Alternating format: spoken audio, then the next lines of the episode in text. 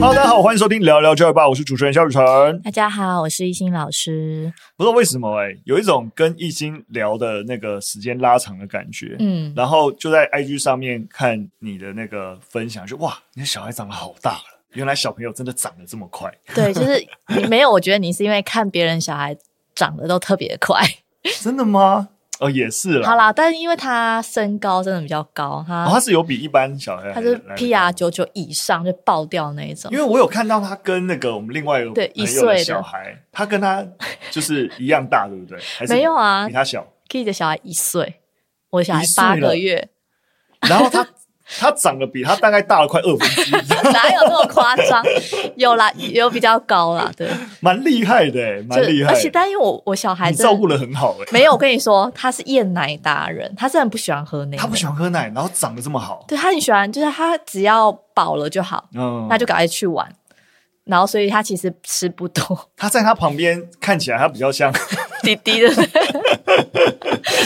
有，原来有发现，对，有有有发现，对。就身高体重都比较 PR 比较高这样子，对。但我是就是有了小孩之后，我真的觉得有时候教养真的是一件很有趣的事。尤其是已经八个月以后，他其实有点听得懂人话了。就是他的跟我的社会互动，我觉得就是会让我觉得很有成就感啊。对，但我刚刚讲的是教养很有，就是很有趣的点，是因为哦，前阵子我们家的另外小孩有问我说，呃，他最近因为他小学五年级。他就问我说：“阿姨，就是我们最近学校有在找，就是要去日本姐妹校交流，但是很烦呢、那个回来要做好多好多的作业，那个要补四天的作业，然后反正他的陈述内容都是非常负面的。嗯、然后我就说：哦，好，那我知道了。然后三天内他大概跟我讲两三次一样的话，我就觉得说，嗯，他想去。”等到他问我第三次的时候，我就问他说：“你是不是很想去日本做交流？”他说：“因为老师讲说要补很多作业，所以我就觉得很麻烦。”那我就跟他说：“诶，那我们先不要管到底要不要去日本做交流，我们先想一下，我们在看待一件事情的时候啊，我们先用不同的角度来看。你可以先想想看。”我们今天要去日本做交流，你可以有什么样的成长跟收获？然后小朋友就跟我说：“诶，我可能可以认识日本的朋友啊，我可以认识日本的当地的文化。”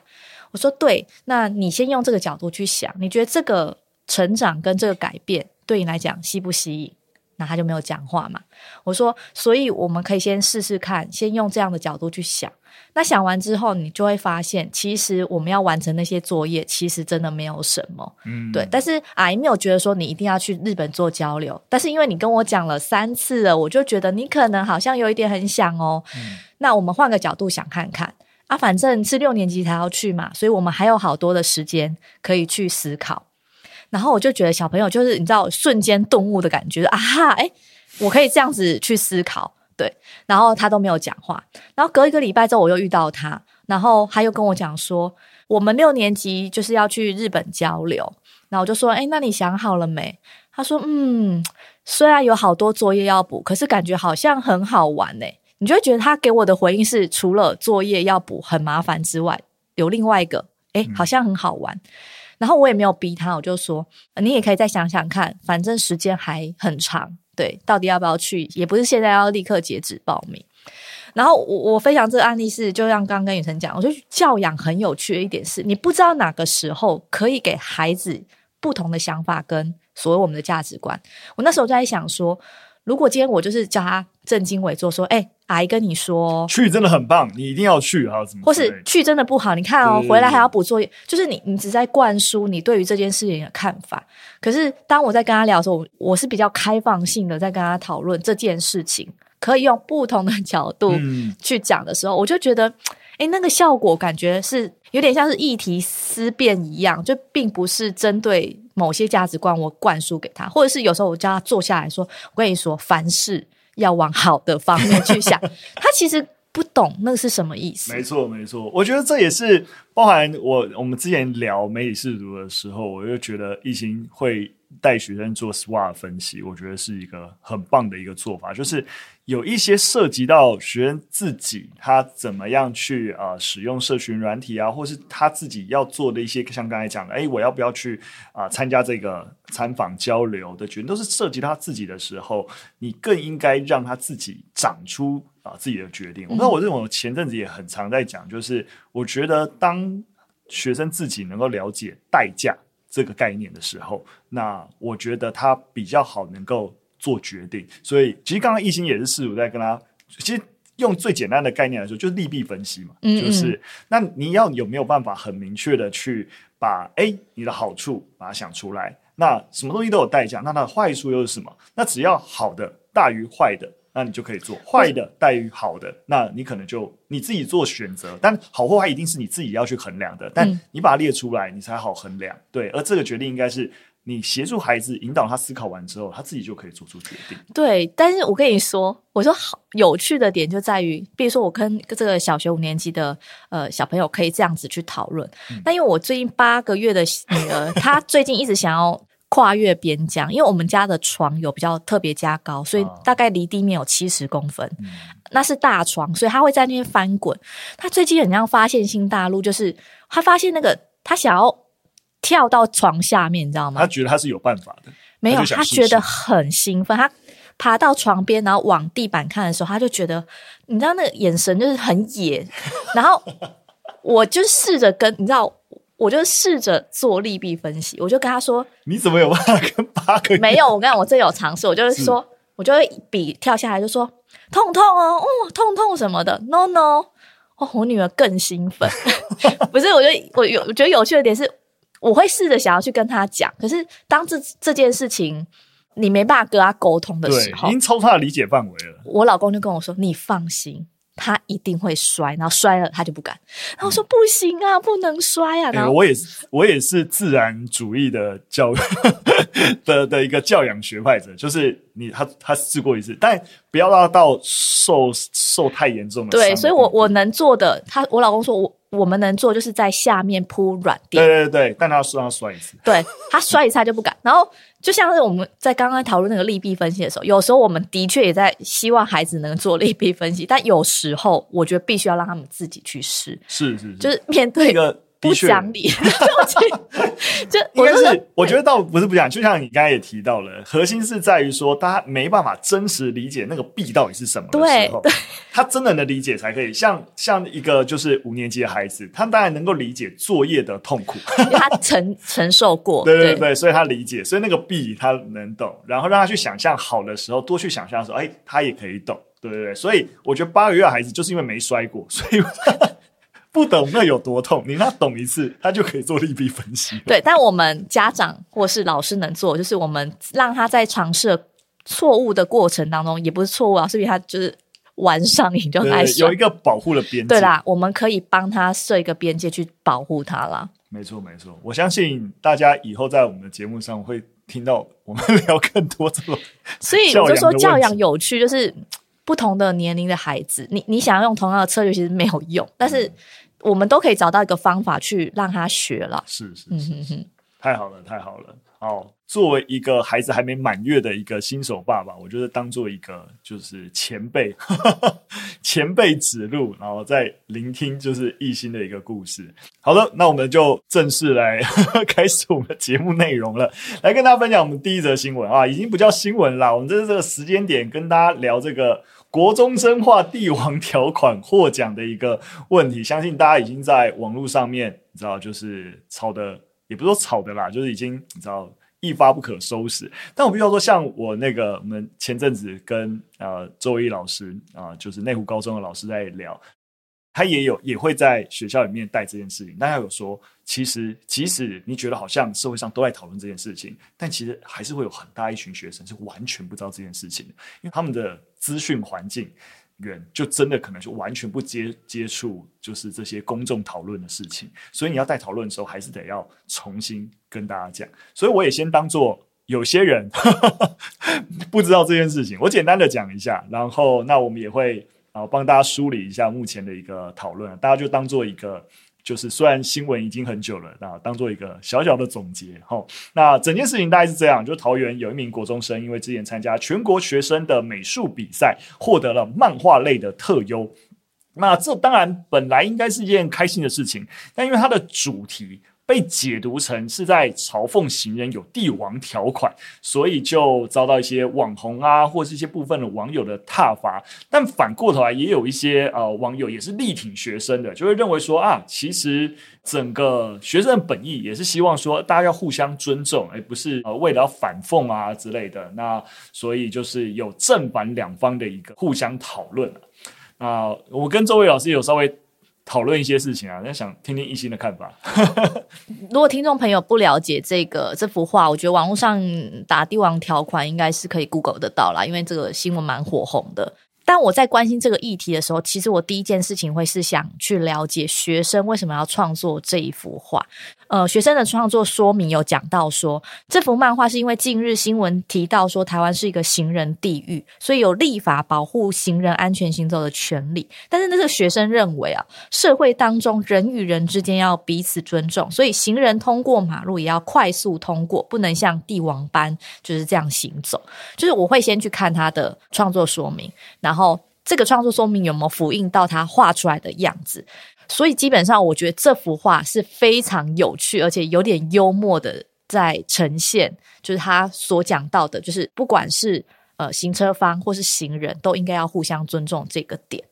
这点我稍稍保留，但我我们一样，就是因为一件事情讨论面向很多，我们把它拆开来看。我先当做学生或是美术比赛这件事情都先搁置，单纯就议题本身或者所谓这个创作说明是不是真的非常理想这件事情来讨论的话，当然就互相尊重啊等等立场一定是没问题的。但是一个社会议题在讨论的时候，即使一个正确的道理。我们一定也会看说，在当下那个社会氛围的情形是如何。那我随便举个例子，就例如说我们在谈，就是例如说国会的妇女保障名额，就是我们也可以站在一派观点说，既然性别要平等，所以妇女也不可以有特权，所以我们必须要取消妇女保障名额，对不对？你你说来，在这个论点底下，也不会说一定有错，但在某个程度来讲，我们会觉得。这样其实会忽略了当前性别，就是或者女性，其实在许多公众或者在政治上面或者发表意见上面的弱势问题。所以这一种以平等为核心来说，妇女不应该有保障名额，我们会认为当前可能还不太适合用这样方式推进。好，以这个举例，我们来回来看所谓的行人路权的问题，就是当前在台湾，像刚才也提到，我们的前提是其实。台湾是行人地狱，或者说在普遍来说，这件事情也被国际媒体所认可。在一个行人在台湾当前的交通环境相对弱势的前提底下，我们相对来说比较多在倡议说，行人也要尊重啊、汽车的使用权的时候，其实就有点像我刚刚说的，就是说你我们还是要回来一下当前的弱势是谁。如果是弱势是行人，你还要要求相对的弱势去尊重。另外啊，相对强势的一方会显得有一点不合理哦。我现在单纯一单纯就议题本身哦，对对对，所以我觉得这也是必须要说，为什么会有些人对于这个创作理念可能不那么适切。的一个理由，而这个理由是有道理的。对，对我完全懂雨辰讲，就是如果我们以大人的角度来讨论议题是这个样子。是是，我我当然先只谈议题哦。我今天我刚才本来讲先，我就先讲一个预防针，就是那些漫画比赛或者学生等等，我说先搁就议题本身是这样。对，那我拉回来就是。如果今天是一个学生的角度，他当然没办法全面性的思考到那么多。我觉得他就是就他所认知到的、看到的东西，就是这整件事情之后，的确，我们教育界啊，比如说我们老师或者已经身为家长，我其实最担心的就是孩子的心情有没有受到影响，因为毕竟是在一个蛮公开的网络世界，然后他的画作已经得奖了，然后但是又被质疑说是不是应该要撤销奖项等等的，然后。当时候的呃，他的学校第一时间是道歉，但后来的的确有很多的网友声援之后，他们才就是重新再 congratulations，就是哎、嗯，恭喜我们有得奖。嗯、就是我觉得这个转变对于一个呃学生来讲，的确我觉得太多了。对，我所以我我我会关心的是孩子他的状态。当然，当然后续孩子也有呃，透过妈妈有让呃社会大众了解他的自己的身心的状态。那他有回应到一件事，其实我真的蛮感动的，因为他后续有讲到说，他其实透过这个画作，他学到了很多的事情，知道为什么有人会不喜欢他得奖的画。对，他可能很单纯的只是呈现他所理解的这个帝王条款等等，就是行人这件事情。他说虽然有点伤心，可是是很多他没有想过的事情。所以他也学到说，创作要思考更多的问题，所以他这件事他会记在心里。嗯，我看到这集我超感动哎、欸嗯、就是雨辰刚刚讲的那种东西，其实是我们受过很多社会课，或是我们出过社会，或者是我们已经长大成人，我们知道一件事情并不是这么的单一跟绝对，或者是这么的，就是要这么的逻辑分析思考它背后的意思。哦、但是这个孩子他透过了这个事情。感觉有点因祸得福嘛，他他学到更多成长，这样子。没错没错，我我我完全同意型哦，在这部分，就是学生的层面，我觉得社会有，我觉得有人愿意出来保护学生，都是非常非常正确的，因为学生本来就是可以犯错，对，所以当然在这个过程当中，他在创作过程当中，那有可能他是他个人创作之类的，到底老师之的介入啊，呃，指导到什么程度？其实我们其实。包含有网红会说 啊，指导老师要负责，不见得。我想说，那个情境我们都不是很理解，对。但是在一个保护学生的一个呃立场，我觉得的确都不应该用过分的指责来去针对学生，这也是完全没问题的。我觉得这个整个讨论啊，其实还有一个环节点，其实就是针对它不是一个交通比赛，不是一个交通宣导比赛，它是一个。美术比赛，对，而且它的组别其实是漫画，没错没错，所以我觉得这也是另外一点，就是这就是在一个讨论里面会觉得，就是说啊，既然我是一个美术比赛，那它就是画的不错，所以得奖，那跟主题是什么没有关系，所以他只要画的好就可以得奖。其实会有一派这样子一个论点，但这也是某种程度，你也可以说保护。创作者就是说，观点应该自由等等，但我也必须要说，这件事情也不是那么绝对的。就我跟他讲一个很极端的一个状况，今天一样，你想象在一个平行中，又有一个美术比赛，然后得奖的作品是在说希特勒好棒，纳粹好棒，你觉得社会舆论可以接受？虽然他是美术比赛，他画的也非常好，然后但这种作品得奖，你觉得想象一下，这是我们社会可以接受这件事，或在德国这件事情可以被接受吗？如果你觉得即使是美术比赛都不应该有这个主题出现，那回过头来就说明，即使是美术比赛，但创作的内容的影响力或是内容的意图，还一定也会是我们在评选的项目之一。对，宇辰的举例都会是比较极端，对，我是用一个极端来让你说，我们不可以说美术归美术。对对对，我懂。对，就是雨辰的举例都会是。我跟他朋友都很了解，他都是会先把事情先推到极端。那我们觉得极端 O 不 OK，我们再推回来。对，就是不然这样子，我们很难去判断一件事情的不是是非啦，就是要怎么去判断一件事情。对你，你的立论必须呃，你你的利润 O 不 OK，你要去看你是不是在每一种状况底下，对对对对，你的这个理由都 OK。例如说，像我刚才讲，我在谈的是美术归美术这件事情，是是，是不是一个？啊、呃，就是哎，放诸四四海，我都可以啊、呃，都可以这样说服别人。所以所有主题没关系，这就不是一个交通比赛，OK。但当然，我必须要说，我即使这样讲，也不代表说我觉得学生的这个利益是不能够被接受了。是，那这是可以有讨论空间。对，因为呃，我刚会讲说雨辰的讲法是比较极端，是他推到最最点的。怎么讲？你是害我又延上，所以要帮我打预防针？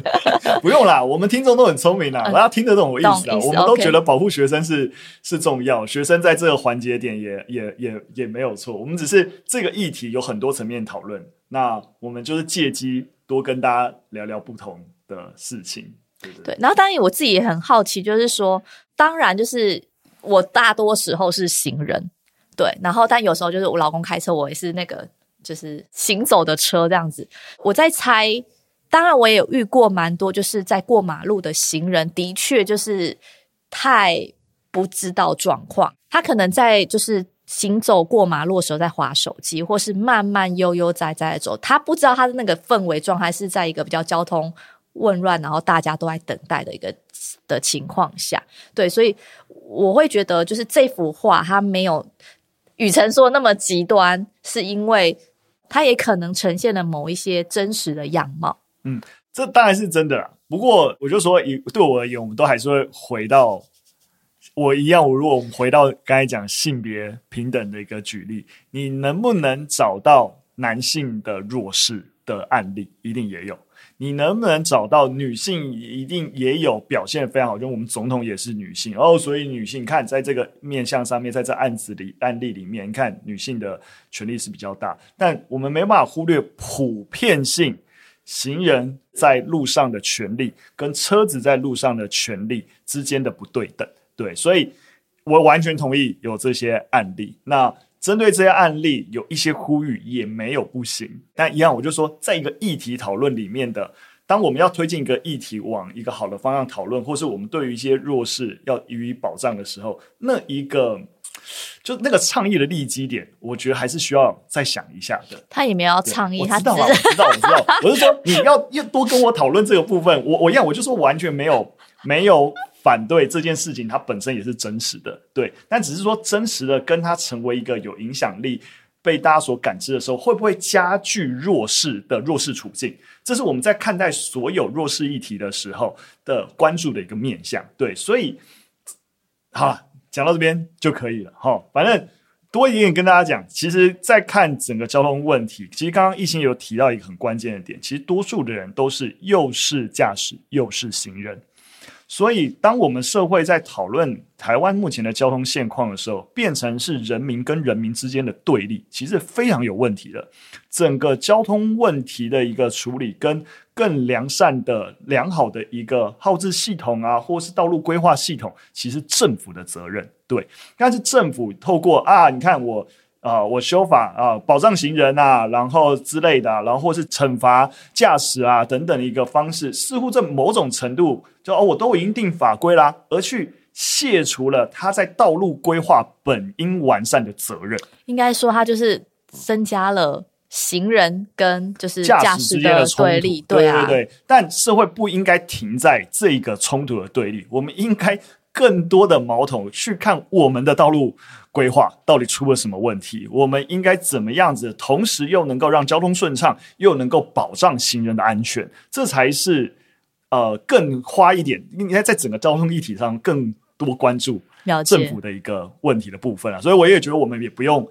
针对啊驾驶，我我当然知道，我大部分时候我也在开车骑车，对，我也完全可以理解。对，就议题讨论本身，大概就有这么多面向。哦好嘞，我们第一个新闻讨论有点久啦。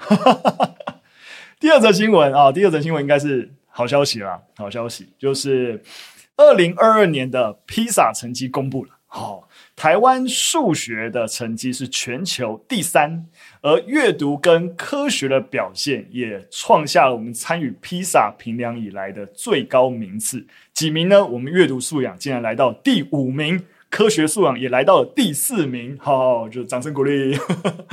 我们在呃二零一八年的阅读素养，当时候的排名是十七名，烂到一塌糊涂啊。那科学素养也是，我们在二零一八年是第十名，那今年来到第四名，所以好像可以感知到，就是诶，这几年其实台湾在这些比较弱的面向上不断倡议的一个呃成果。是有被展现出来的。那不过我还是必须要说，阅读跟科学的进步量最大的地方，其实是在偏乡地区，这也是一个很好的一个现象。它的分数的一个成长超过了都会地区。那如果我们呃细究真实的分数的话，还但还是要说，虽然说偏乡很有有成长，但以平均分数而言，其实还是呃落后。都市地区的那，像在数学的学习程度，城乡之间差距还是大概差了三年。但当然了，就是我们还是发现有不足的地方。但看到偏乡成绩的一个拉升，也可以看到台湾在教育现状上面米平城乡的一个努力的作为，其实是看到成果的。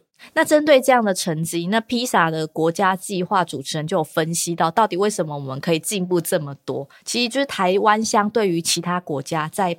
呃，COVID 期间，其实它的停课时间是比较少的，而且即使学校有停课，所有的老师其实反应很快哦，就立刻导入了数位跟网络的学习。那再加上我们的家长其实也蛮重视教育的，所以其实这些都是不能否认的一些功劳。那另外呢，一零八课纲也非常。重视素养跟自主学习的能力，都可以看得出来。学生在疫情期间其实都有一直在持续的学习。而今年的披萨其实有探究哪一些国家是有成功建立具韧性教育体系的这这个指标。那以数学表现、数学教育机会均等的程度以及幸福感作为韧性表现的指标，全球只有台湾。日本、韩国跟立陶宛被这个 OECD 认证，三项韧性表现是兼具的。这其实我有吓到，就有点难想象。哎，台湾像韩国，哦，学生的幸福感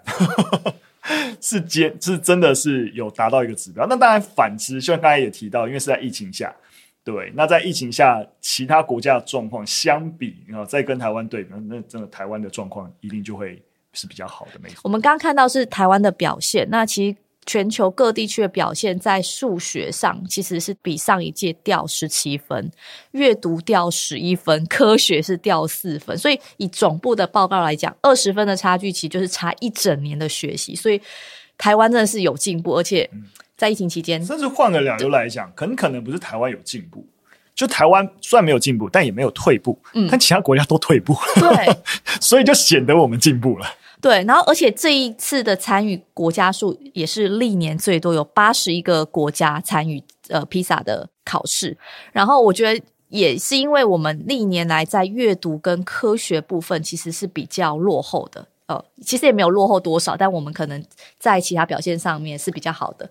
然后我们就有一点那种。五百五波比的感觉，就是我们在社会啊，或是整个教育跟政府机构下，就是一直在 push，哎，阅读素养很重要，科学很重要，嗯，所以有一种那种我们吃补药然后猛起来的感觉。嗯，哎，老师，我真的蛮有感的，因为大家也知道，就是我才我刚最近刚离开月子中心，那月子中心就哎，就还是会开一些课程，是给就新手爸妈去上的。那我就上到一堂，就是就是你知道，就什么共读亲子共读课。就告诉你说你要怎么陪读，那那那个课程里面就真的会发，就拿到教育部的婴幼儿阅读推广计划，它提供我们零到五岁哦，是零到五岁的婴幼儿的亲子共读指南，就是可以感受到，就这个东西是教育部跟就是台湾图书馆在推的东西，就可以感知到从零岁开始，就教育部就很。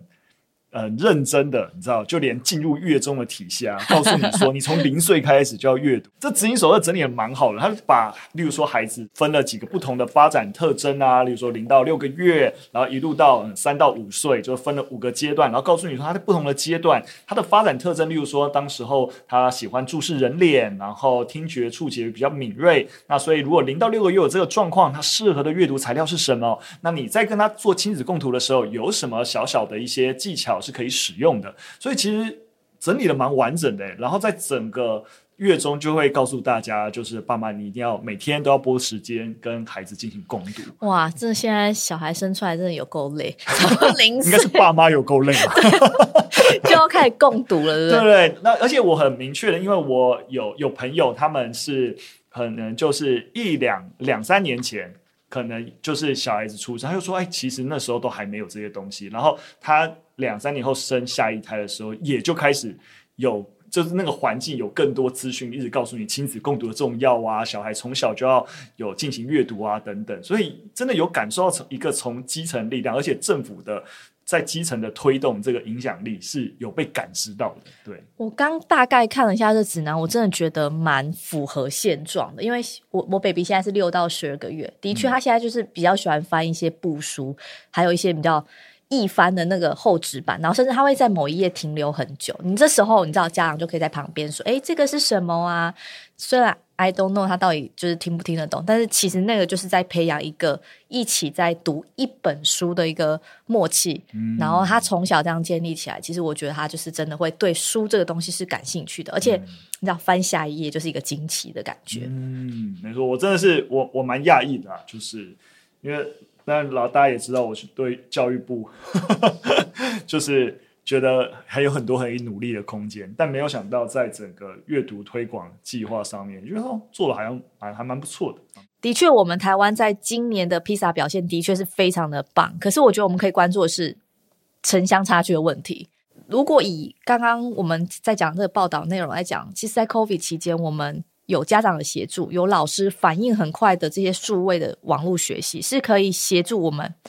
没有掉名次，甚至我们呃一直保持在这个学习孩子的学习程度是一直保持住的。我觉得这个这一套东西其实可以回到解决城乡差距的问题。也就是说，如果我们能够用数位学习这件事或网络学习这件事情来。帮助偏乡的孩子，其实我觉得有机会，我们的偏乡的资源是可以更多的。嗯，所以还是像刚刚提到了，虽然说呃进步很明显，但是落那个整个学习落差在数学部分差了还是花三年的时间，就是那个三年的时间是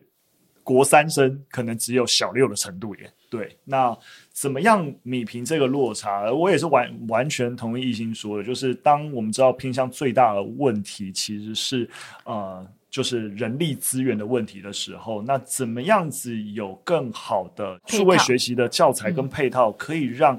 啊、老师相对少的情形底下，还是有机会照顾到比较多的学生？那整体的一个数位数位配套方案，应该是更有机会能够共同解决问题的。对，那。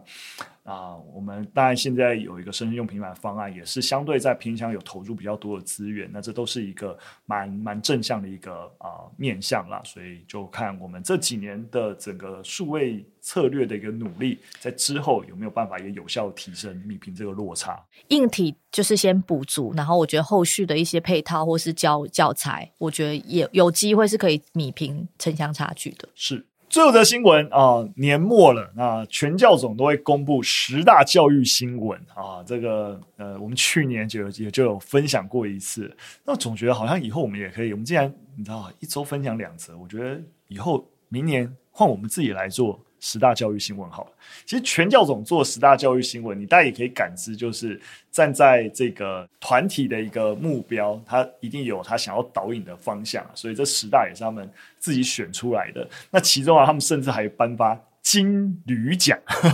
就是觉得说有一些你知道，就是一些官僚啊、明代啊，就干预教育啊，让反而让教育更显退步啊，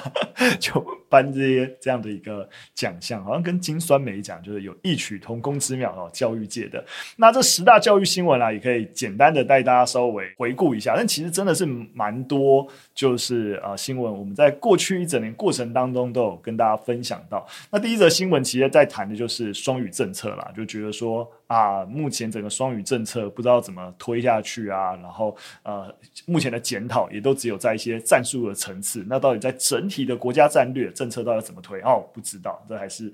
这第一名啊，他们评选为第一名的新闻。那再来还包含包含像不适任教师，或是因为要选举了，所以啊，总统候选人都在撒币，却没有真实的去翻转教育的一些可能性。另外第四个就是教育人员的那个退抚基金的拨补不足啦。然后再来就是第五点，刚刚有提到金铝奖，就是很多民代哈不当干预教育，然后甚至啊主管机关也成为帮凶，这就是金铝奖主要在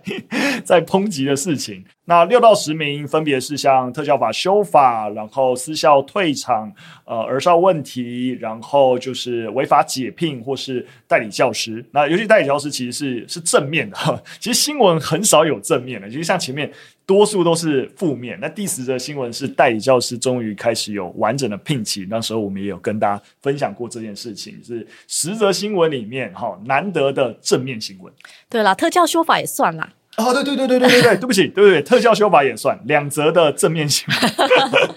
对，不然那个忽略特效，对对对对对不好意思，不好意思。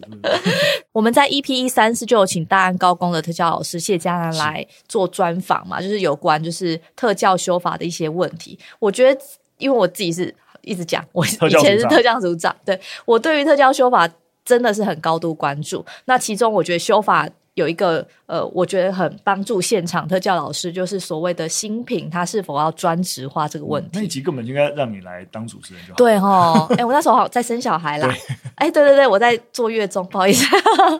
新评大概就是心理横鉴的评估工作，大概再帮大家简略一下，就是我们今天要认定这个人是不是在教育现场的特殊生，我们必须要有一些老师来做一些评估，比如说测验啊，或是看他的心理状态啊，或是整个家庭支持系统。那这个新评报告非常繁琐哦，我每次有新评的这个报告要出的时候，当然不是特教组长做，是我下面的特教老师要做的时候，我其实都觉得他们都是加班。再把这个完报告完成的，对他们来讲，其实是一个额外的工作。那刚讲到修法部分，就是这个东西要不要专职化？意思就是说，他是不是有心理学跟专业背景的人员来做进行这样的评估，而不是由现场在教学跟辅导学生、特殊生的这些老师们来做？因为对他们来讲是额外的工作。那的确，在这个讨论的过程中，是一百一十三学年度，他就要开始落实局部的新评工作来专职化，然后有一些相关的配套措施，比如说降低特教老师的授课时数，或是针对这个新评报告，它有一些合理的报酬，或是补足一些施测工具，给他们一些专业化的支持，而不是一直在为了这个鉴定哦、呃，因为你知道几年就要鉴定一次，他不是说我拿到这个资格之后我就。一辈子在升学过程中都适用，他每到一个教育阶段或几年之后，他就是要重新鉴定，这时候就是要再出一次新品报告。嗯、那我们学校算小，所以人数算少，可能一个学期两三个最多。可是你想象一个大校，有这么多的家长，我们开始专关注这个特教的议题，或是我们开始发现孩子的一些特质之后，我们其实会愿意让孩子去接受这样子的鉴定。那你看那个老师的工作量，嗯，我真的有时候看我就觉得天哪，Oh my god！对，所以一百一十三年之后会有这样子的一个，因为修法，所以有这样子的一个支持系统，我是其实个人非常的期待。没错，我觉得这也是啊，包含如果我们说回到一些大一点命题啊，一零八课纲，啊，一零八课纲告诉你很多东西很重要，素养很重要。但是最后落回到学校，就是诶，老师的工作负担增加了啊，要有多元的课程啊，校本位课程啊，特色课程啊，老师的整个备课压力又增加了。那甚至更不用说，像刚刚提到，其实当我们很多东西要越在意的时候，啊，多元的观点，然后对于一个学生的照顾要越完善，有很多东西开始叠加，这些东西叠加进来，都是造成现场老师的一个负担跟压力。对，所以我觉得。多数的现场老师都不是说不能理解啊一零八课纲的利益良善，但是这些好多良善的利益，最后通通都是我一个老师 在班上，然后我都要融入，我都要干嘛，都要照顾，都要去处理，没有老师这么有余。对，所以我想在现场最多的一个声音，就会希望。一零八课没有不行，或新的课堂在调整的时候也都很好。但是如何让现场老师能够更回归啊、例如说教学的专业、本质的专业，然后有一些新的一些任务，我们也找更多的一些专业人士进来协助。像刚刚提提到这样子，哎，在特教的领域，我们在新测的部分有更多心理专业相关评测专业的人来协助，而不是说都要现场的老师来处理。这我觉得也是整体的一个教育。改革的一个方向，一个很重要的一个节点，就是不能够仰赖个别教师，或者说，即使是老师好了，但有些东西当然是我也一直强调，在新的时代，老师也要转型。老师过去的一个师培体系所学的东西也已经不够用了，但那老师转型真的他也需要时间，对不对？我们一定要让老师的 loading 减轻，你才有可能让老师的培力跟转型。才有办法发生。我们常说 “happy wife, happy life”，我觉得 “happy teacher, happy school”。